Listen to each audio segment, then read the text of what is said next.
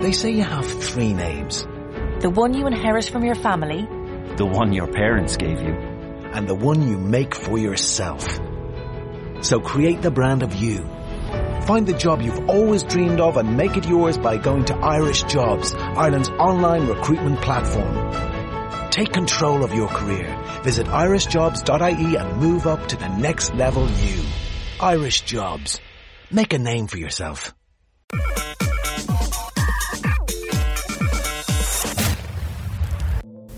Всем привет, с вами Алиса Ром, и это «Фашиониста». 12 выпуск посвящен 70-м годам. Главными чертами стиля 70-х 20 века стали разноплановость и эклектичность. Это десятилетие сочетало множество стилевых направлений, например, этно, классика, романтика, фольклор, хиппи, спорт, милитари, сафари, диско, унисекс и даже панк. Если 60-е годы запечатлелись в истории как великая эпоха молодежного бунта, о которой мы говорили в прошлом выпуске, то 70-е не обладали с той цельной характерностью. Однако и они не были спокойными. Именно в это время по-настоящему широко начались всевозможные преобразования. Сексуальное раскрепощение, отказ от воинской повинности, борьба за права женщин – все эти идеи больше не были лишь программами меньшинств. Они стали достоянием широких масс, которые усвоили их и стали притворять в жизнь. Ключевым понятием в 70-е стала антимода. Позволялось носить все, что угодно. От дешевых нарядов из хлопка до шикарных изделий от кутюр. Единственным условием было выглядеть ненормально. Одеваться стало труднее. На смену четко подобранному ансамблю, который еще был актуален в начале десятилетия, позднее пришел комплект, который нужно было подбирать. Появилось понятие базового гардероба. Комплекты в то время часто продумывались еще на стадии проектирования. В магазине покупателю предлагали костюм, которому можно было сразу подобрать дополнительные юбки разного кроя, брюки, набор рубашек, жилетов, сочетающихся друг с другом по фактуре ткани, цвету и рисунку. Несмотря на это, выбор все чаще падал на джинсы, ставшие униформой нонконформистов. В начале десятилетия были еще сильны тенденции 60-х с их геометрией, простыми линиями и А-образными силуэтами. Многие вещи шились из синтетических тканей – кремплена, докрона и прочих, придающих изделиям такой жесткий силуэт. Синтетические платья и блузки с крупными яркими узорами присутствовали в гардеробе почти каждой женщины. В то же время средний класс, увлеченный пристрастиями хиппи, делал выбор в пользу естественных материалов – шерсти, хлопка и шелка. Психоделические узоры сменились более мягкими расцветками и мелкими рисунками, характерными для деревенского этнического костюма. Переход к 70-м был ознаменован введением длины миди и макси, но большинство женщин продолжало носить мини или классическую длину до колена. Сочетать любимое мини и модное макси позволяли юбки с огромными разрезами на пуговицах, расстегнутых почти полностью. Часто поверх мини надевали длинное пальто. В 70-е годы развитие получило направление прет-а-порте, сильно потеснившее ход кутюр. С 1973 года дизайнеры готового платья стали дважды в год в Париже представлять свои коллекции. К середине 70-х их демонстрировали также в Милане, Токио, Лондоне и Нью-Йорке. Затем к ним потянулись и другие страны мира, но все же строгая система ход кутюр, созданная Чарльзом Фредериком Вортом еще в 19 веке, по-прежнему доминировала в мире моды, центром которой оставался Париж. В тот период повседневную одежду прет-а-порте создавали Соня Рикель и Мануэль Хан. В 70-м году в Париже состоялся дебют еще одного дизайнера, японца Кинзо Такада, о котором вы наверняка не раз слышали. Его творение, изготовленное из традиционных тканей для кимоно, появилось на обложке Эль. В одну ночь он стал знаменитым. Дизайнер был горячим сторонником прет-а-порте. Он представлял модели совершенно нового свободного кроя, шитые из традиционных для восточной культуры тканей. Его свитера с рукавами покроя кимоно можно можно было носить поверх рубашки с длинными рукавами. Такие свитера отлично сочетались с джинсами и другими модными в то время моделями брюк.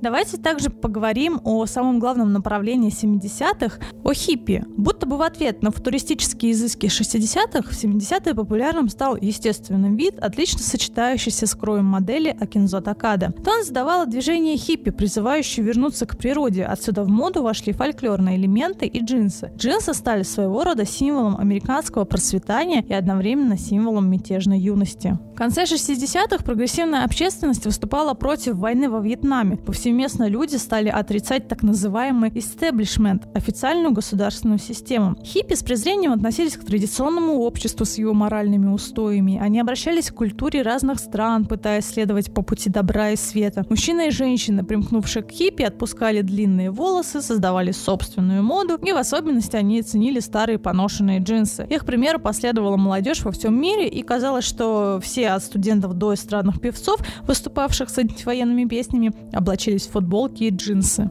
По сути, хиппи — это те же бэйби-бумеры 60-х. Они хотели заниматься творчеством, быть ближе к природе, пропагандировали свободную любовь. Отсюда и пошли всем известные девизы хиппи «Make love, don't war», «All you need is love» и другие.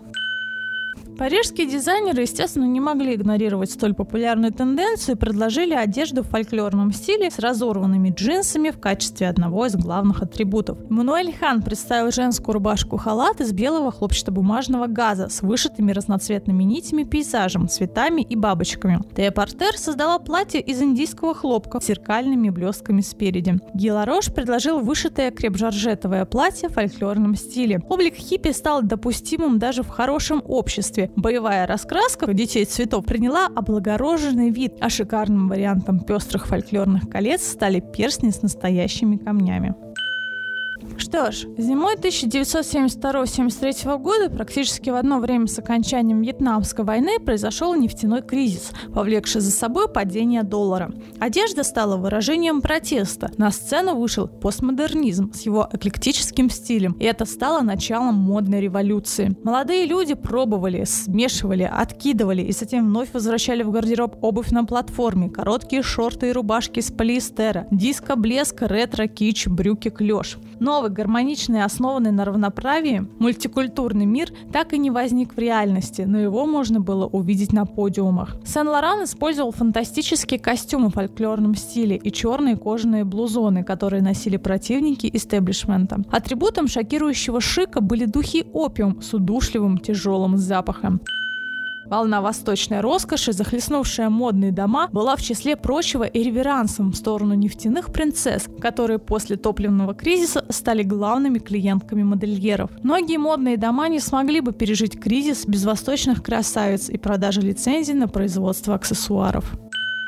Не забудем и про стиль унисекс, который развивался с начала 70-х годов и пропагандировался на страницах модных журналов, где рекламировали одежду для него и для нее. Модели в стиле милитари или сафари, брюки, рубашки, трикотажные пуловеры и джемперы, куртки. Символом направления унисекс, безусловно, были опять же джинсы. В 1971 году Леви Стросс получил премию за свои голубые джинсы. Их носили все и повсюду. В них можно было прийти даже в университет. Женщины с помощью джинсов джинсов демонстрировали полное равнодушие к моде, давая понять, что важнее то, что у них в голове. Но распространение стиля унисекс привело к достаточно скучной манере одеваться. Помните стиль группы Kiss? Это не что иное, как глэм-рок. Игра полов вновь обрела краски благодаря глэм-року. Гарри Глиттер, Марк Бон, Дэвид Боу с их виртуозным макияжем, ослепительной элегантностью были живым вызовом всеобщей неряшливости и утверждением эстетизма. Они доказали, унисекс не обязательно сводится к тому, чтобы женщины стали бесцветными. Его можно осмыслить и как призыв к тому, чтобы яркие краски стали также достоянием мужчин. К тому же в США аналогичные импульсы исходили от темнокожих фанк-музыкантов. Будучи выходцами из гетто, они не могли оценить прелесть невзрачной убогой одежды. Их манил успех, и прежде всего они старались предвосхитить его роскошным внешним видом. Музыканты носили рубашки с рюшами, итальянские брюки из шелкового джерси, черные водолазки, кожаные пальто, сапоги на платформе высотой до 6 сантиметров и каблуками до 15. Из материалов верхом шика была лоскутная ткань из змеиной кожи разных цветов. Такая одежда несла эротический подтекст.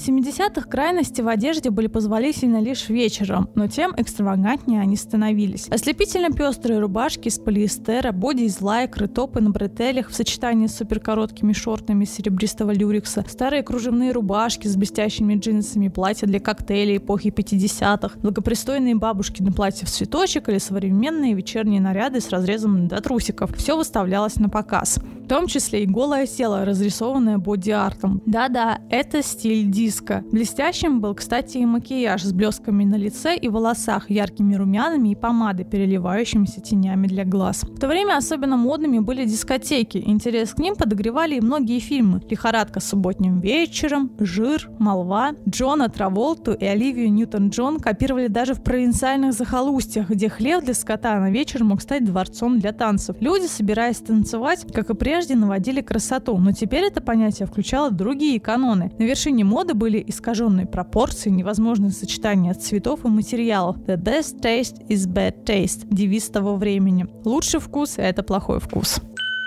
Но не могу, конечно, и не затронуть стиль панк. В 1976 году Мальком Макларен способствовал дебюту панк-группы Sex Pistols. Коллектив исполнял верши, в которых откровенно издевался над обществом, разделенным на классы. Участники ансамбля одевались в нарочито грубые рваные одежды, части которых были соединены булавками. Подобные костюмы можно было приобрести в бутике, принадлежавшем Макларену и Вивьен Вествуд. Сочетание музыки и моды нашло страстный отклик в сердцах молодых поклонников группы. Так зародился стиль панк. Панки создавали свои костюмы на основе эклектичного смешания одежды, купленной в секонд-хендах, военной формы, списанной с армейских складов, разорванной одежды и любых вещей, которые они превращали в украшения. Цепи от унитаза, рыболовных крючков, гильз от патронов, лезвий и прочих. Женщины носили мини с черными колготками и леггинсы с туфлями на каблуках, стилетах. Панки использовали агрессивный макияж и прически ярких цветов и необычных форм.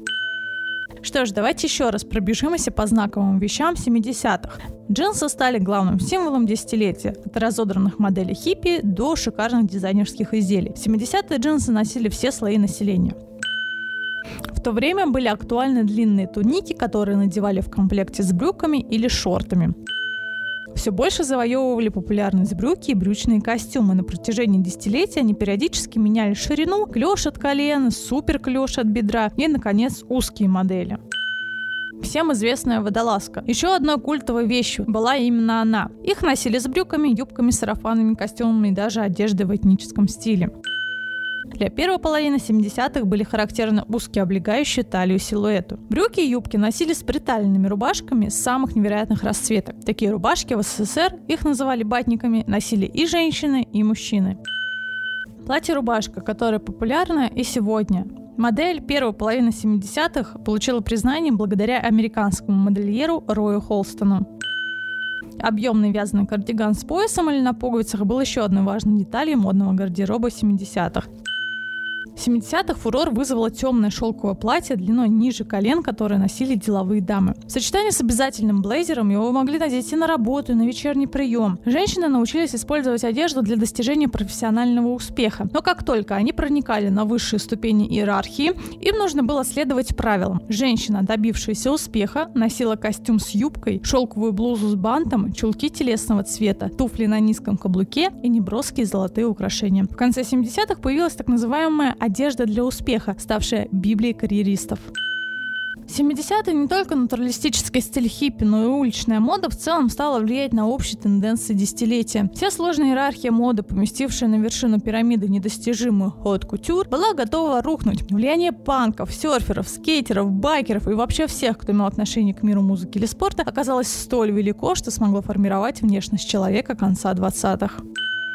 Еще 70-е запомнились рукавом фонарик. В женском гардеробе появились яркие однотонные костюмы и удлиненные блузы, которые надевали с брюками. Точка в образе стиля 70-х была шляпка с широкими полями или берет яркого тона.